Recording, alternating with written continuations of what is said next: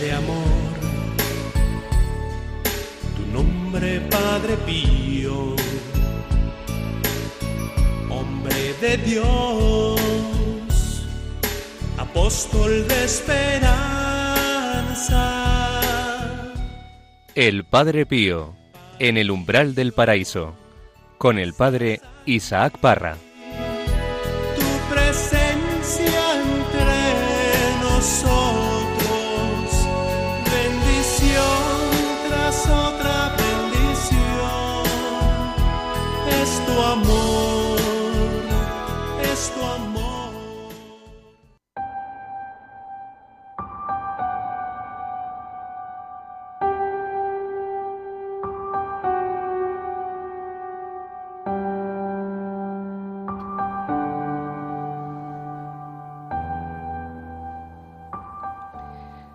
Estemos vigilantes para no dar lugar al enemigo abrirse camino para entrar en nuestro espíritu y contaminar el templo del Espíritu Santo. Oh, por favor, no ignoramos ni un instante esta gran verdad.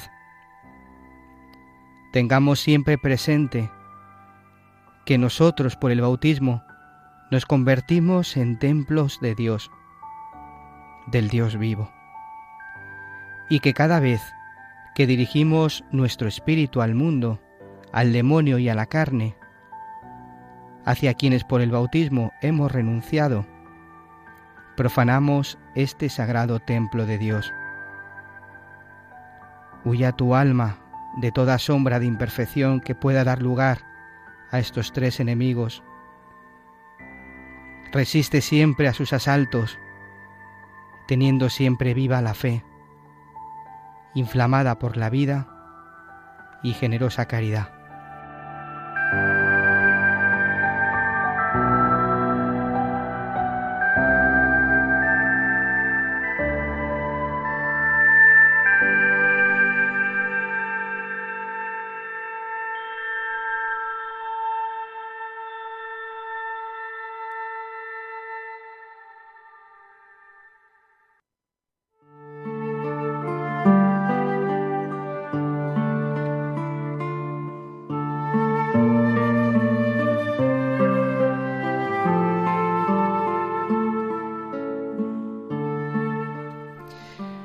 Bienvenidos amigos, ¿qué tal? ¿Cómo estáis? Mm, ¿Qué tal María? ¿Qué tal? ¿Cómo estáis? Qué alegría otra vez, ¿no? Otro programa aquí. Otro programa más. Y Pablo. Pues qué larga esta semana, padre, de verdad, ¿eh? Veía, veía que no llegaban estas semanas para, para venir al próximo programa. ¿eh? Qué bien. Madre mía. Juanjo.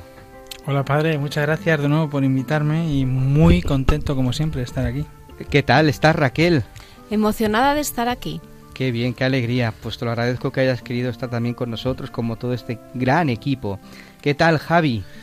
Pues estupendo, a disfrutar otra vez. Esto es una maravilla. Y desde el control nos saluda también Javier Alonso. ¿Qué tal? Muy buenas, encantado de estar aquí. Y qué suerte, qué fortuna tenemos de que está otra vez aquí con nosotros el padre Santiago Conde. ¿Qué tal? Pues muy bien, un regalazo.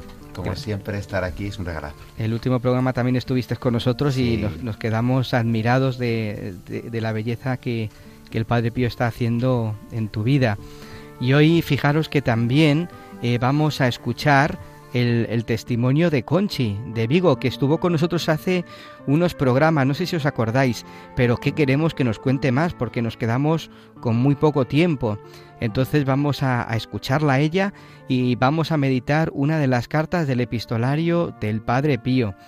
Eh, yo, un servidor, el Padre Isaac Parra y todo este equipo queremos que conozcáis al, al Padre Pío, que conozcáis su espiritualidad y su vida, que tanto nos ayuda y nos lleva al Señor. Pues todo esto y muchas cosas más aquí, en el Padre Pío en el umbral del paraíso. Os recuerdo que podéis poneros en contacto con nosotros a través del correo electrónico padrepío@radiomaria.es. Comenzamos.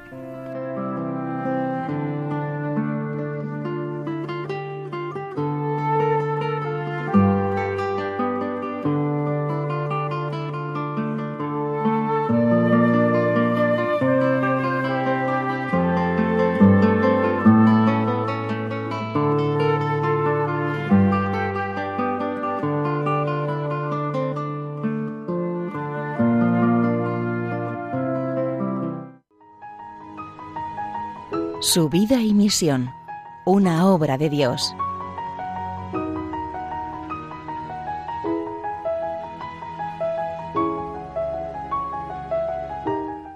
Es por la noche. Quizás se encuentra en su habitación Monseñor Rossi. Él piensa en lo que ha visto y oído durante la jornada. El Padre Pío le ha revelado que el autor de los estigmas tiene una identidad bien precisa. No sólo, según el capuchino, habría dirigido palabras al capuchino y le habría confiado una misión. Te asocio a mi pasión. Después, la estigmatización. Pero, ¿es verdad con este interrogante, Monseñor Rossi comienza el proceso a los estigmas del Padre Pío. Ahora las llagas están en el banco de los imputados. La palabra va a acusar. Al tratar el caso del Padre Pío, el dominico Limius había propuesto cuatro posibles causas del origen del fenómeno. La hipótesis de una autoestigmatización intrínseco debido a un estado enfermizo de tipo patológico, la hipótesis de una autoestigmatización ab extrínseco por una sugestión o aplicación voluntaria de medios artificiales. La hipótesis de una estigmatización de origen divino. La hipótesis de una estigmatización de origen diabólico. En su informe, el inquisidor observa que la última hipótesis no tiene posibilidad alguna, especialmente a la luz de la espiritualidad del interesado, por ello la descarta. Con respecto a las demás, el tenor de vida del Padre Pío, su compromiso con la vida espiritual, su dedicación a la pastoral, la índole fuerte y bien educada de su temperamento, su sonrisa y las bromas, excluyen una situación morbosa de autosugestión producida por las meditaciones del crucifijo. Sobre esto, Monseñor Rossi escribe ¿Cómo podría un neuropático resistir a las fatigas del ministerio, cómo dejarían de producirse en él fenómenos consecuencia de la congestión, es decir, inflamación, etc. Las consideraciones precedentes excluyen también la autosugestión causada por la dirección espiritual del padre Benedetto. En este punto, Monseñor Rossi demuestra ser un investigador perspicaz. Examina la correspondencia entre ambos y constata que, a diferencia de lo supuesto por el padre Gemelli, es el Padre Pío quien trata en primer lugar el tema de compartir los sufrimientos de Cristo. Queda solo el tema de la autoestigmatización realizada desde fuera con medios químicos y físicos. Monseñor Rossi piensa en las acusaciones de uso de ácido fénico y de veratrina, después de preguntar ¿Eran los estigmas una ficción, un vulgar fraude? Y el Padre Pío, aún costa de sufrir las produjo, las acrecentaba artificialmente para aumentar así la fama de santo? Después de una atenta comprobación, el inquisidor concluye. El ácido fénico fue pedido por el Padre Pío para la desinfección de jeringas para inyecciones, la veratrina para una broma que quería hacer en el recreo. El Padre Pío había experimentado los efectos de ese polvo en dosis imperceptibles, puesto en el tabaco, que le había ofrecido un hermano, sin saber de venenos, sin ni siquiera pensar en qué es la veratrina, y por ello pidió cuatro gramos, la pidió para repetir la broma y reírse de algún hermano. Esto es todo. Más que la malicia se revela la sencillez y el espíritu ingenioso del Padre Pío. Aun dejando a los cardenales del Santo Oficio el último grado de juicio, el veredicto de Monseñor Rossi es claro. Desde el punto de vista racional, a la luz de los datos que se tienen, los estigmas del Padre Pío solo pueden tener un origen, el divino. El inquisidor pensaba haber terminado su investigación, pero durante su estancia en San Giovanni Rotondo se encontró con dos fenómenos excepcionales que lo sorprenden y que como representante del Santo Oficio tiene el deber de aclarar. Mientras está en el convento siente un perfume agradable y muy vivo, comparable al de la el de las violetas. Se dice que proviene del Padre Pío y que lo perciben todos los exaltados. Pero yo no soy un admirador del Padre, escribe en su informe. Me siento en plena indiferencia respecto al Padre Pío. ¿De dónde viene entonces este inexplicable perfume? Es difícil decirlo. En su celda el Padre Pío no tiene más que jabón. Además, el perfume se percibe en algunos momentos, a oleadas, a distancia. Pasa el tiempo, incluso años y los vestidos que ha llevado, también los cabellos del Padre Pío, conservan ese perfume. Monseñor Rossi se encuentra todavía pensando en ese misterio cuando conoce un segundo hecho inexplicable. El Padre Pío sufre de hipertermias fortísimas. Los termómetros normales se rompen y los que se utilizan para caballos alcanzan los 48 grados. Lo testifican mucho, muchos, incluso incrédulos, que a pesar de ellos mismos lo han constatado. Monseñor Rossi quiere comprender qué pasa y le pregunta al Padre Pío de qué depende. De afectos internos le responde de, una, de la consideración de alguna representación del Señor. Se trata, escribe el visitador, de un mal moral, no físico, en el que el Padre Pío se encuentra, como él mismo admite, como en un horno. El hecho es tan original que admite que bajo la presión de esta fiebre el Padre Pío no se queda abatido, se levanta, se mueve, hace todo. También en este caso, el origen del fenómeno solo puede ser uno, el divino. Monseñor Rossi, sin embargo, es prudente y no toma partido. Reflexiona y escribe en su informe. Si el hecho, además de excepcional, es milagroso, lo manifestará el Señor cuando lo crea oportuno.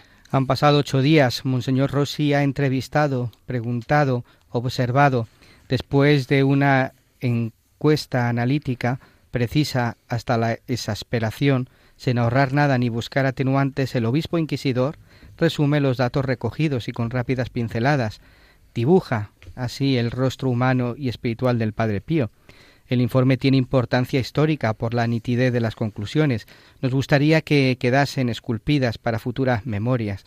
Dice así El Padre Pío es un buen religioso, ejemplar, ejercitado en la práctica de las virtudes, que practica la piedad y elevado, quizá en los grados de la oración, más de lo que se ve desde fuera. En especial brilla de modo particular por una humildad sentida y por una sencillez singular que no han desaparecido ni siquiera en los momentos más graves en los que estas virtudes fueron puestas por él a prueba grave y peligrosa.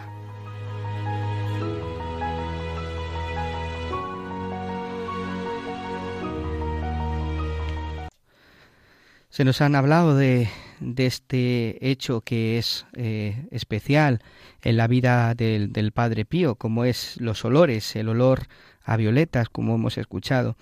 Esta es una realidad pues que efectivamente aparece en muchos santos. Estoy recordando ahora mismo a Santa Maravillas de Jesús, como en el momento en que falleció desprendió un fuerte olor a nardo, ¿no?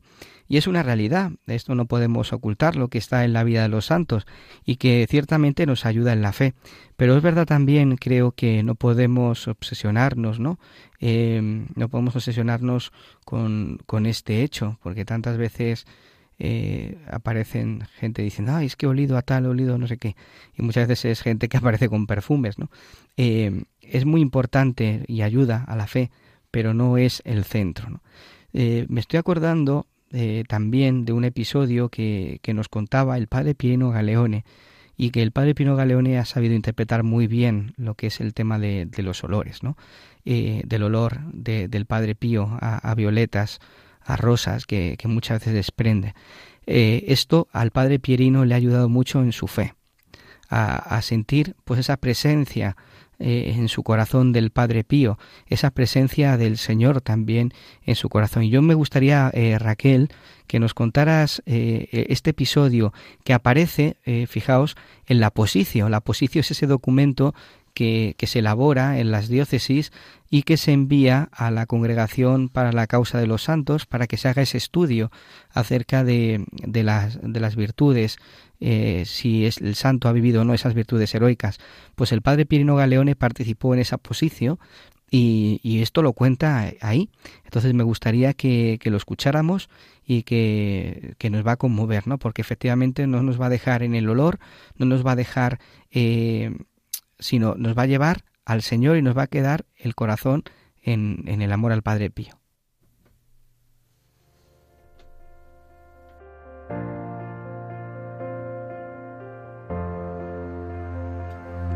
Antes de mi ordenación sacerdotal, fui a San Giovanni Rotondo. Comuniqué sin tardar al Padre Pío el día de la ordenación y el motivo de la elección. El 2 de julio de 1950, fiesta de la Virgen de las Gracias, titular del santuario y del convento de los capuchinos de San Giovanni Rotondo. Era también donde vivía el Padre y el lugar donde él vivía su misión y generaba nuevos hijos para Dios y para la Iglesia. Mi sacerdocio es don de Dios y fruto de las lágrimas del Padre. Me confesé, nos abrazamos y después de haberme felicitado le pedí que viniera y asistiera a la celebración de la ordenación sacerdotal. Inmediatamente respondió sí. La confesión, el abrazo y la promesa me llenaron el corazón de gozo. Finalmente llegó el 2 de julio de 1950. Sonaban las, ocho y las nueve y media.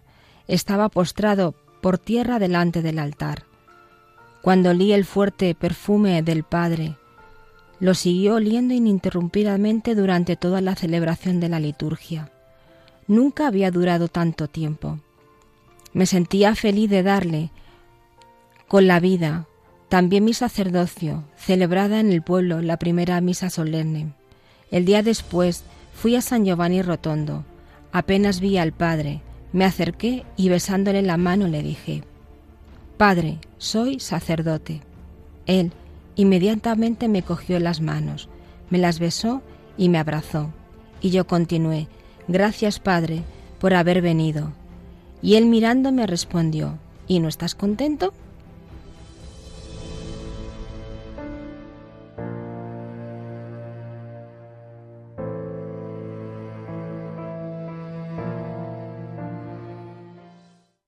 Qué bonito eh, este encuentro entre el Padre Pío y el Padre Pino Galeone. A mí me ha conmocionado. No sé cómo se os queda el corazón. El tema de los olores, que efectivamente es un, como estáis comentando antes, ¿no? Estabas comentando tú, eh, es un tema constante, no es, no es nuevo en, el Padre el Padre Pío. Hay muchos santos anteriores que cuyas experiencias de olores eh, a, los, las personas que están cercanas pues son muy patentes. ¿no? Por ejemplo, eh, Santa Teresa Jesús al, parecer estuvo eh, oliendo seguramente a rosas, no, no está muy detallado, durante nueve meses después de muerta. O San Policarpo después de... de bueno, a, este, a este hombre le mataron quemándole. Su cuerpo, una vez quemado, olía permanentemente a incienso. ¿no? Eh, lo que yo sé de los olores, porque eh, eh, sobre, los, sobre del Padre Pío, porque habitualmente los santos tienen, se habla de uno o dos olores como mucho, ¿no? En el caso del Padre Pío estamos, se habla de cuatro tipos de olores. Olor a, olor a, a rosas, muchas experiencias de olor a rosas que suele estar relacionado con, con experiencias de amor o de sentimiento de amor. Eh, eh, olor a, azucenas, que no sé muy bien con qué está relacionado. Olor a violeta, que parece que está relacionado con, con mucha mucha intensidad mm, eh, del sentimiento religioso. Y el olor a incienso, que suele estar relacionado con oración. ¿eh? Eh, pero sobre todo, yo creo que con, lo que hay que quedarse, porque yo creo que, vamos, conocemos un montón de experiencias que se siguen produciendo cercanas a, San Giovanni Rotondo, incluso algunos hemos experimentado alguna. lo importante de todo esto es, es un poco lo que, lo que sentía el padre Perino cuando cuando estaba siendo eh, nombrado sacerdote, ¿no? Eh, y es la, propia, la propia presencia, en cualquier caso amorosa siempre, del Padre Pío a nuestro lado, ¿no? Y claro, eso es sentir eso y sentirlo con tanta intensidad porque todas las experiencias relatan que la intensidad del olor es enorme. En algunos casos hay experiencias que relatan que se llegan a desmayar la señora la intensidad del olor. Eh, ese sentimiento de presencia amorosa del Padre Pío pues es con lo que yo creo que nos tenemos que, quedar al margen de todos los, eh, de todos los, los significados que se puede dar, que experiencias en Apositio sobre, sobre aurores hay miles, incluso, bueno, miles, pero muchísimas, no, miles, pero muchísimas, incluso en, algunos casos, en algunos casos como prevención a la muerte. Yo recuerdo un caso en el que, que se dice en Apositio de una persona que estaba buscando setas con mucha niebla en el, en el campo, eh, muy devoto del Padre Pío, le conocía personalmente, y había mucha niebla, de repente olió un olor tremendo a rosas y que le hizo levantarse, levantarse del sitio donde estaba buscando setas, mirar alrededor y justamente detrás tenía un precipicio que no lo hubiera visto y se hubiera matado si un precipicio enorme si, si hubiera seguido cogiendo setas con esa niebla ¿no? entonces experiencias de ese tipo siempre están relacionadas con la presencia amorosa del santo en el momento en que en que se están produciendo ¿no? y efectivamente que eh, hay que identificarlas muy bien y no confundirlas con lo que son los olores normales que pueden tener, sobre todo cuando vas a San Giovanni Rotondo y vas como una masa de personas y de mujeres que pueden estar perfumadas o no. ¿no? Es- algún chiste de eso ya nos ha pasado alguna vez. A mí la verdad que me ha hecho recordar el, el momento de la ordenación sacerdotal, claro, porque pues cuando te ordenas sacerdote uno de los momentos más emotivos es el momento en el que te ungen las manos ¿eh? con el santo crisma y, y sientes como, como ese aceite bendecido, ¿no? Pues eh, está sobre tus manos. Y luego una cosa muy bonita, nosotros en Toledo, por ejemplo, eh, eso luego lo guardamos, guar- lo guardamos impregnado en un, en un paño. Cogemos un paño y cada uno nuestro, y yo tengo guardado el paño donde yo impregné el, el santo crisma que, con el que me ungieron. De hecho, siempre que cuando bautizo, ¿no? como es el, es el mismo crisma, pues es muy bonito, a mí me encanta, ¿no? Y me hace recordar también lo que dice San Pablo del buen olor de Cristo. Tenemos que ser buen olor de Cristo, ¿no? Y no es tanto en el sentido material, sino en el sentido espiritual. Nuestra vida tiene que, que ser como, ante los ojos de los demás, como un espejo eh, que conduzca hacia Dios y que refleje a Dios. Efectivamente, ¿no? Eh, me ha gustado eso que has dicho de, de San Pablo, que mm, el, el buen olor de Cristo, el Padre Pío desprendía ya, pero no solamente el- desde el punto de vista físico, ¿no? Iba llevando a Cristo por donde iba, por donde pasaba. La gente cuando le veía decía, este hombre es, este, este hombre no es él, ¿no? Eh, cual- cualquiera que le, le viera decía, este es Cristo, ¿no? Cristo que se ha encarnado se ha hecho presente en, medio de nosotros. ¿no?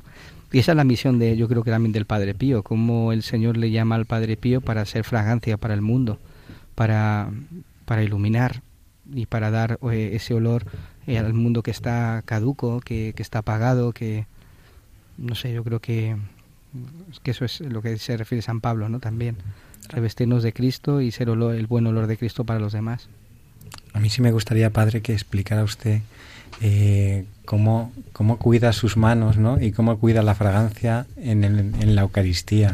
Porque es un gesto que, que yo le he visto hacer muchas veces y, y me parece de una ternura y de, una, de, un, de un amor tan grande al Señor que, que la verdad es que me conmueve. Pero cuénteselo a los oyentes. qué ataque. no, eh, a mí una de las cosas que, que siempre me, que me ha gustado es tener esos pequeños detalles con el Señor, ¿no? Y ya bastante muchas veces pues no respondo con mi vida o con mi amor a, a, Él. Y entonces pues decidí un día eh, tener pues en, en- el altar, escondidas ahí, para que no se vea, unos un tubitos de fragancias, ¿no? Fragancias que, pues de, de- de olores de nardo, de, de violetas, eh, de jazmín. Y entonces, pues una vez que el sacerdote se lava las manos después de en, la presentación de los dones, cuando hace esa oración, ¿eh? purifica mi, eh, mi corazón, ¿no? lava, del todo, lava mis manos ¿no? de, todo, pe- de todo pecado. Como es? Lava de todo delito, limpia mi pecado. ¿no? Yo siempre digo que son muchos y variados, ¿no? pues eh, me suelo echar ese perfume, ¿no? Para que el Señor cuando venga a- a la- a- al pan, eh, pues pueda oler esas fragancias, ¿no? Y, es un poco como ese detalle de, pues de, darle lo mejor al Señor, ¿no? Pues, pues, pues ese gesto tan sencillo, y ahora ya me toca a mí hablar, a los feligreses, los que estamos allí, ¿no? viviendo la Eucaristía, nos llena de ternura y nos, nos llena, por lo menos a mí, de una profundidad mayor, si cabe, en el momento más importante que es ese, ¿no? Cuando Dios se hace presente en la Eucaristía. Es una... Le doy las gracias por, por ese gesto. Yo tengo que darle las gracias porque además me- regaló a mí, un- me ha regalado muchas veces perfumes de ese tipo que los- yo creo que los hacen en Sevilla es una maravilla de fragancias Y es curioso porque cuando rezo en mi casa, que suelo tener, pues por ejemplo ahora tengo el niño Jesús en el salón, cojo ese, ese frasco de rosas y primero perfumo toda, toda la habitación.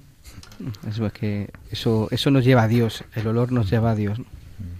De hecho, las, hay muchas religiosas que yo recuerdo y yo conozco que cuando van a comulgar, en el comulgatorio de clausura, pues ponen un pañito con, con perfume. Yo mi parroquia, por ejemplo, lo tengo en el sagrario. sagrario. Yo también, sí. El pañito de perfume de nardo. Hace tres años eh, estaba en el trabajo, por la tarde trabajando, y recibí un mensaje de una persona de un grupo oración en el que me decía que en Arroyo del Escorial un sacerdote conocido por aquí, un tal el padre Isaac Parra, daba una conferencia de espiritualidad de Padre Pío y daba a venerar uno de los mitones.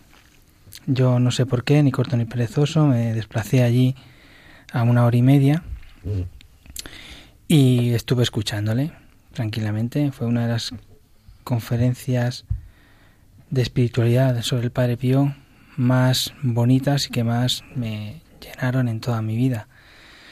Fue tanto que me quedé el, último para venerar el, aquel mitón. Mm, cuando me presenté al Padre diciendo quién era, pues recuerdo de darnos un fuerte abrazo y cuando ya me iba a despedir de él me dijo no te vayas, espera y me metió en la sacristía y tuve la suerte de poder venerar el mitón como yo quisiera. Cuando yo veneré ese mitón, recibí una fragancia maravillosa. No sé si eran rosas, lilas, violetas, no lo sé, pero fue una fragancia maravillosa que a mí me hizo sentir muy feliz. Yo sentí al Padre Pío ahí y le sentí y fue tan fuerte ese sentimiento que pues con el padre Isaac pues tengo una relación que es como, como un padre. Entonces eh, ahí estuvo presente el Padre Pío. Eso no lo, lo que sentí yo en ese momento, esa alegría y, y todo eso pues fue maravilloso y quería pues compartirlo con mis compañeros y con todos los oyentes. Muchas gracias. Al estar en la presencia de tu divinidad, pues precisamente es lo que nosotros queremos, postrarnos y, adorarle a Él, solamente a Él, porque Él solo tiene palabras de vida eterna. Y todo aquello que, hablamos del Padre Pío es precisamente para ir al Señor y postrarnos delante de la, del Majestad.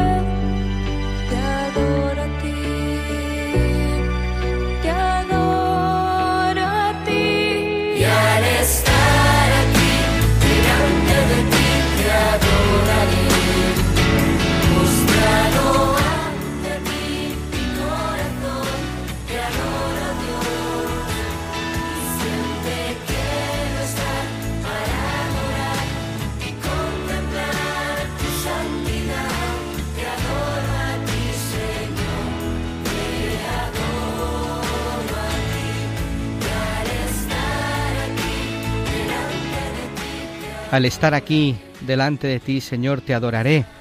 Al estar en la presencia de este grupo de música Hakuna, que les, saluda- les saludamos desde aquí, le agradecemos por estos cantos que elevan nuestro corazón al Señor. Y hoy está con nosotros eh, una amiga de este programa que es de Vigo, Conchi. ¿Qué tal estás? Bien, gracias a Dios, bien. Muchas, todos, saludos a todos los que están en el estudio. Eh, muchas gracias. Hola, Conchi, gracias. Conchi, Sí, qué alegría, escu- qué alegría escucharte. Eres María, ¿no? Sí, que nos quedamos con mucha gana de escucharte más la otra vez. Bueno, Un abrazo. también, Un fuerte abrazo para todos. Y mm, quería darle las gracias al padre Isaac Parra por el artículo que ha escrito en la revista de la voz del Padre Pío de este mes, de septiembre a octubre, Ujú. que, que se titula Jesús, perdóname si no sé sufrir cuanto debiera. Yo creo que después de haber leído su artículo, eh, poco, poco, poco más puedo añadir yo, pero bueno, aquí estamos. No, pero nos ayudaste muchísimo cuando nos contaste un poco eh, cómo vivías ese sufrimiento ofrecido al Señor, que yo creo que muchos oyentes nos escribieron para darnos las gracias, porque yo creo que el Señor nos enseña a todos, a cada uno de nosotros, por el testimonio de los demás. Y yo creo que, si nos puedes recordar un poquito cómo fue esa historia, esa historia de, de perdón, esa historia de amor, esa historia de ofrecimiento. A ver, es que después también hubo un segundo perdón, porque no sé, el sufrimiento no quedó ahí. Ah, no. No, no, no. Ella nos hablaba de cómo el padre, cómo había vivido la, pa- la experiencia de paternidad del padre Pío, ¿no? En tu vida. En el sufrimiento, Sí. en el dolor. Y luego Tenía sufrimientos, claro, pero luego después me casé y me volvió a tocar. eso, porque ahí nos quedamos cuando te casas y entonces hay otra experiencia muy dura en tu vida que el padre Pío te ayuda.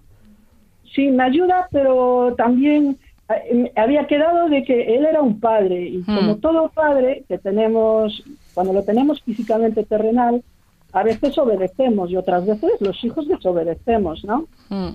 Entonces es cierto que, que nuestra fe no es la misma siempre. Yo hablo a mi nivel, a, lo, a personal. La mía entonces no era la misma que tengo ahora. Mm. Sabía que el Padre Pío estaba ahí, pero bueno, él me estaba de alguna manera protegiendo ante eh, el noviazgo, la decisión que yo había tomado, que mis padres no me apoyaban, ni el sacerdote de mi parroquia mm, quería. Y, bueno, yo me cegué, me cegué y quise casarme con, con esta persona pero tuve señales, tuve señales de- del Padre Pío que ahora, ahora, cuando em, tienes luz de discernimiento, ese don de- del Espíritu Santo, entiendes todo aquello que no entendías en su momento.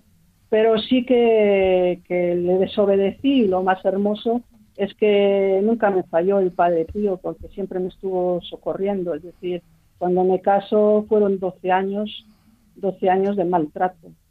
O sea, eh, pasando pues eh, cada día ofreciéndolo al Señor y queriendo transformar a esa persona que sí sabía que era alcohólica, no sabía que era maltratadora, esa alma, porque no deja de ser una alma, a, la que yo supongo que si el Padre Pío estuviera terrenalmente, lo tuviéramos entre nosotros, desearía salvar con todo su amor, más que ninguna, ¿no? Porque eh, eh, Dios eh, lo que odia es el pecado, pero ama a los hombres.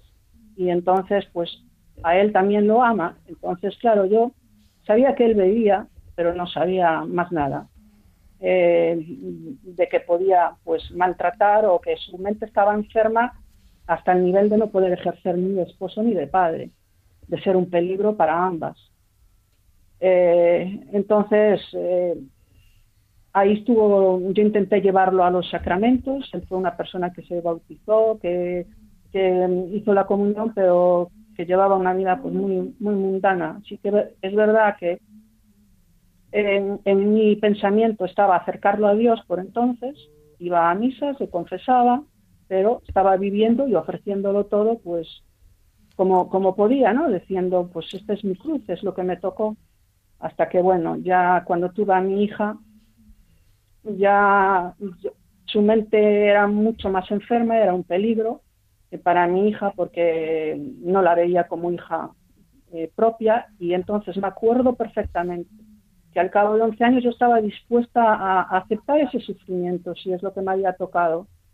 Lo tenía clarísimo, ¿no? E incluso decía, Padre Pío, es que ahora, claro, te he desobedecido, fue lo que me tocó, pero claro, me acuerdo que estaba viendo, estaba- la niña la puse a dormir, puse, puse a ver la, me puse a ver la película por tercera o cuarta o quinta vez, que la tengo visto muchísimas veces, la de Carlo, Carlo, Carlo Carley.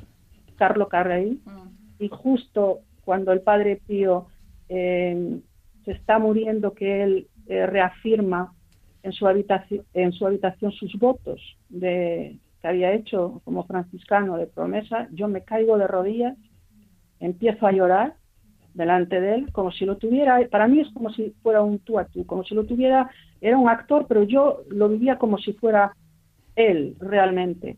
Le pido perdón y le digo, yo me tengo merecido esto y mucho más, pero por favor, por mi hija, por mi hija, si tú ves, sácame, sácame de, porque vivía con muchísimo miedo, es decir, me tenía muy anulada, no podía salir, no podía nada, no podía.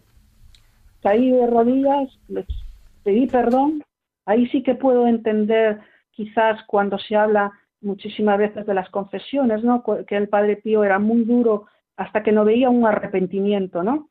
Yo sentí ese arrepentimiento, porque en el fondo reconocí que, él, que fue una desobediencia mía, que él me estuvo protegiendo y que yo desobedecí, ¿no? A, un sacerdote, ¿no? Y hice las cosas mal. Pero le dije, no por mí, por mi hija.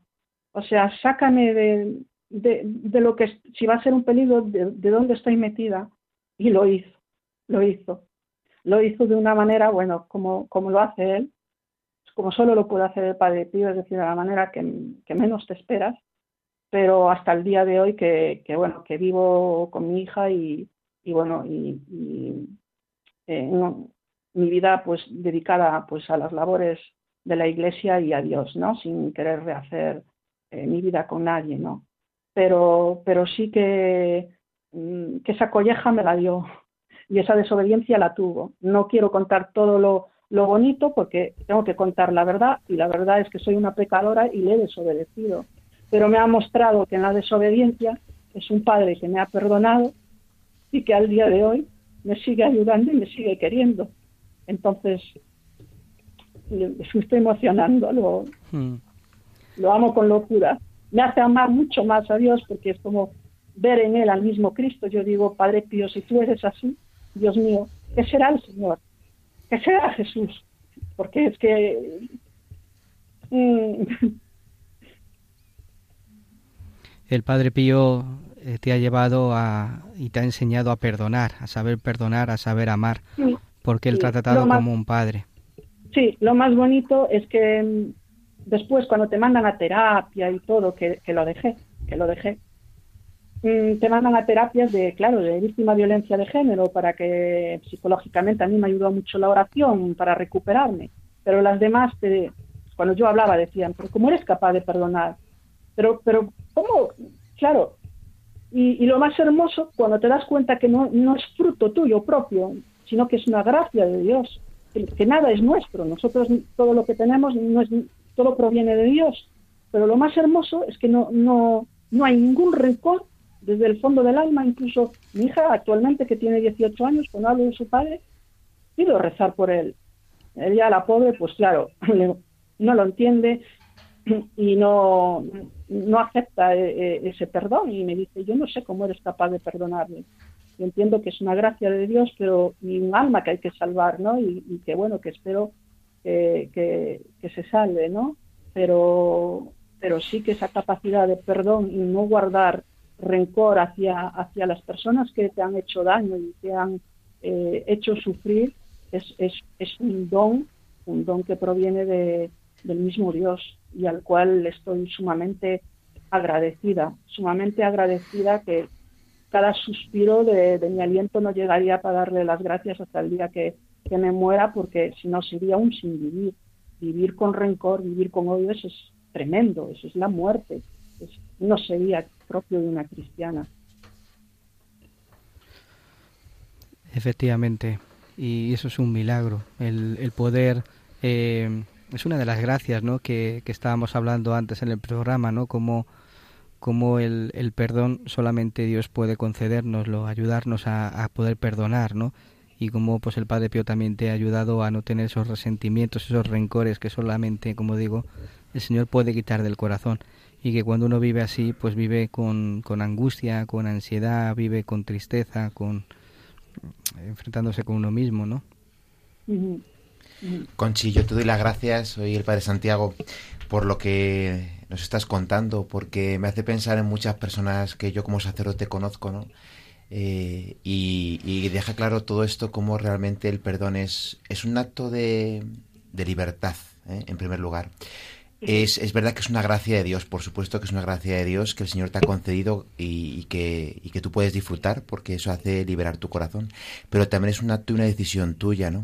¿Cuántas veces te encuentras con personas que, que es que se niegan en- rotundamente a perdonar? Y, y realmente eh, hablas con ellas, intentas un poco también mover, aunque evidentemente luego es una decisión libre, pero mover con razonamientos o con espirituales y también incluso incluso puramente humanos, de que se den cuenta de que quien no perdona lleva en el corazón una herida, lleva una herida muy fuerte que no le deja ser feliz ni le dejará ser feliz nunca y que y que Dios sin embargo está deseando curar curar el corazón para poder eh, así sanar y que la persona pueda volver a amar ¿no? entonces yo te doy las gracias por tu testimonio y, y, bueno te presento al Señor para que siga haciendo esta obra en ti ¿eh? muchas gracias Gracias a usted, Padre, muchas gracias. Yo estaba ahora pensando, fíjate, Conchi, el valor infinito de tu ofrecimiento, porque tantos años, ¿no? Que nos narras aquí de, pues de, no me quiero imaginar, de, tanto dolor, y cómo siempre has tenido tan claro que eso en manos de Dios iba a dar un fruto y que lo va a dar o lo ha dado, no lo sé, tampoco hace falta que lo cuentes, ¿no? Pero eh, eh, en, en el alma de, de ese hombre, todo ese sufrimiento, lo que va a hacer Dios en él, aunque no lo veamos, aunque tú no lo veas, va a ser increíble. Y cómo has tenido siempre claro que ese sufrimiento es que es el Padre Pío que te lo ponía a ti en el corazón. O sea, el- esa acción paternal del Padre Pío también te ponía ese, ese, ese deseo de ofrecer, porque eso no sale natural. Cuando Sí. tú lo estás pasando tan Sí, mal. ver, no, no olvidemos que la última vez había dicho que desde niña, luego vas creciendo y claro, está claro que él estaba presente, eh, era el que me ayudaba a poder eh, eh, llevar eh, el sufrimiento y entenderlo y no, no ver en una actitud, por ejemplo, cuando, cuando, bueno, la primera paliza fue al cabo de una semana de casarme y fueron 12, 12 años que aguanté hasta que realmente ya corría peligro mi hija, ¿no? Mm. Eh, pero eh, claro, te- no te hace ver, te hace ver con lo mismo que mi padre, o sea, con amor a esa persona como una alma. Es decir, yo no veía a él, pues mi esposo, ¿no? Sino un alma. Y ahí estaba el Padre Pío, que me estaba pues también ayudando a, y ofrecer ese sufrimiento. Y hasta el día de hoy le digo al Señor, por favor, no le tengas en cuenta mm, el día del juicio que todos tendremos, por favor, se lo suplico y se lo digo al Señor, no le tengas en cuenta todo eso, mm, todo el daño que me ha hecho a mí y a mi hija, no se lo tengas en cuenta, perdónaselo, porque yo sé que el Señor es, es todo amor y que lo hará porque yo lo he perdonado y, y no quiero que se lo tenga en cuenta, ¿no? Y que el sufrimiento es un, al fin y al cabo es una semilla de salvación. Yo lo creo así, es, es, es, es salvación, para mí lo fue, para mí lo fue. El sufrir y lo que quiero transmitir a todos los oyentes que están pasando porque por cualquier situación de sufrimiento es que no vean el sufrimiento como se oye mucho, qué desgracia, ¿por qué me tuvo que tocar a mí? O, o por qué tengo que sufrir esta enfermedad o por qué me tengo que pasar. No, es para mí, es verdad que soy poco entendida, casi nada entendida, pero me basta que me entienda solo Dios, ¿no? Y el Padre Pío. Eh, pero es una bendición. Para mí el sufrimiento, puedo decir que desde la infancia hasta el día de hoy, para mí no fueron más que bendiciones. Después del sufrimiento, recibir bendiciones del, del Señor. Incluso, y no quiero dejar algo que quiero decir, es muy, muy personal, pero lo quiero decir por si puede ayudar y para dar gloria a Dios, de cómo el sufrimiento puede salvarte incluso de un pecado. Yo hace un año, ya que hay dos sacerdotes ahí, ¿no? Creo. Me, Sí. Sí. otro más. Eh, por supuesto, no voy a decir el pecado, pero eh, eh, era esclava de un pecado que intentaba combatir, luchar, porque claro, cuando te confiesas hay un acto de contrición y tiene que haber también una voluntad de no volver a caer. Pero no era capaz, no era capaz, volvía a caer siempre, siempre. El dolor que sentía cuando yo ah, cometía ese pecado, viendo que, que hacía sufrir a Dios Padre, era tan infinito, tan infinito, que bueno, no se me pasó por la mente, nunca estuve así como muchísimos años con ese pecado, muchísimo. Hasta que hace, puedo decir, dos años que me he liberado de ese pecado gracias al sufrimiento.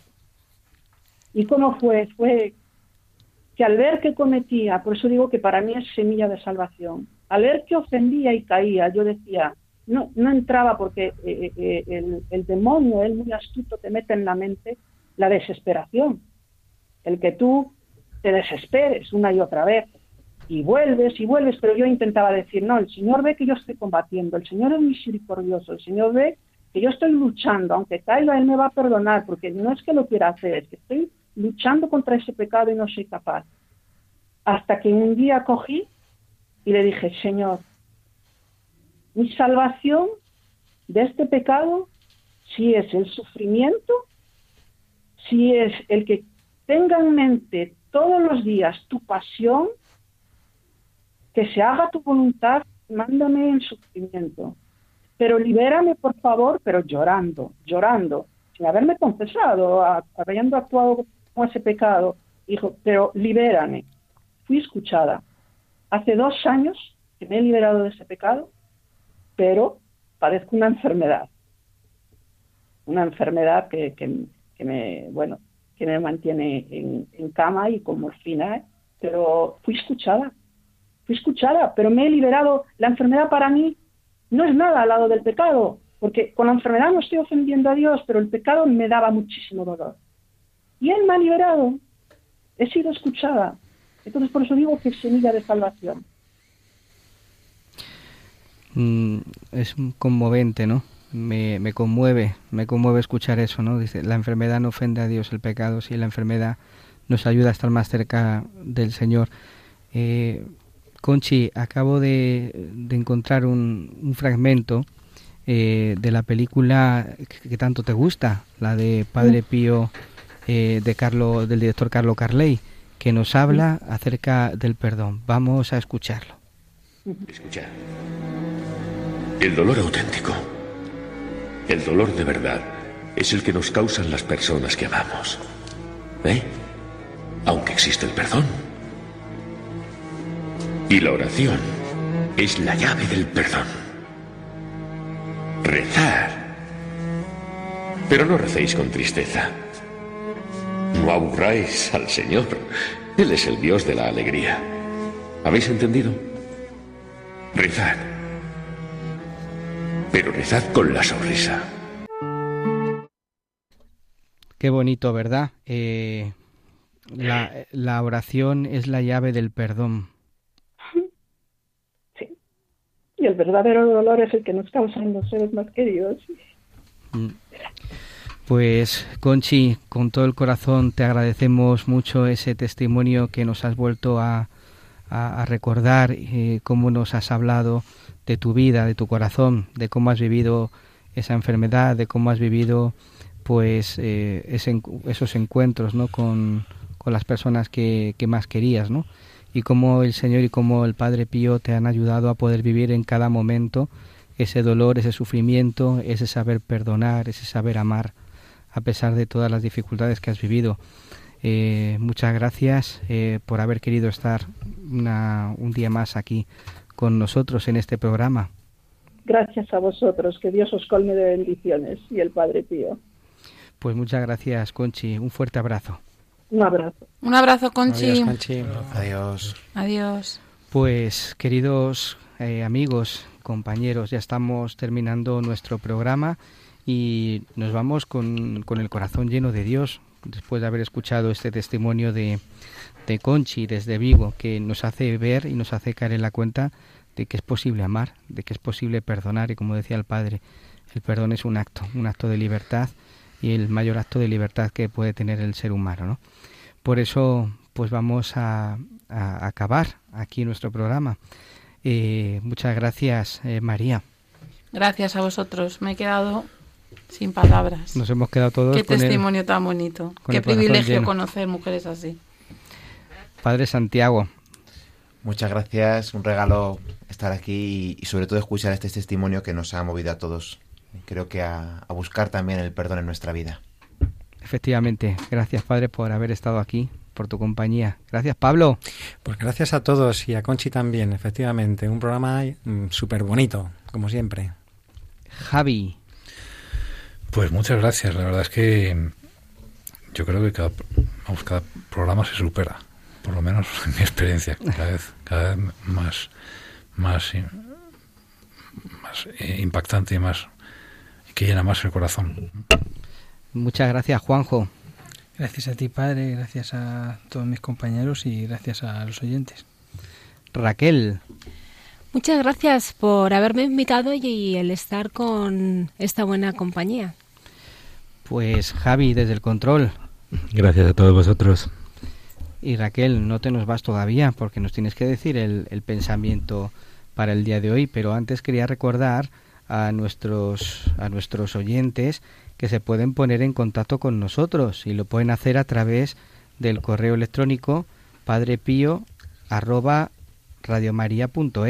y que también podéis descargaros los podcasts, lo podéis hacer a través de la página web radiomaria.es que, que allí pues os metéis y descargáis todos los programas. Eh, y también pues antes del pensamiento vamos a acabar pues eh, rezando y esta vez yo creo que vamos a, pedir por todos nuestros familiares y amigos enfermos y también por las siguientes intenciones que nos han pedido oraciones José Calderón, Verónica, Mari Carmen, Jesús y un niñito de dos añitos, José Luis. Raquel, ¿qué, ¿cuál es el, el pensamiento que nos traes para que podamos meditarlo y, y nos acompañe en lo que nos queda de, de tiempo, de semana. Pues el pensamiento es el siguiente. Sobrellevamos con amor las cruces, los sufrimientos, la mortificación. Jesús nos compensará generosamente. Muy bien, pues muchas gracias Raquel, muchas gracias. Pues ahora sí, terminamos. Muchas gracias a todos y hasta el próximo día.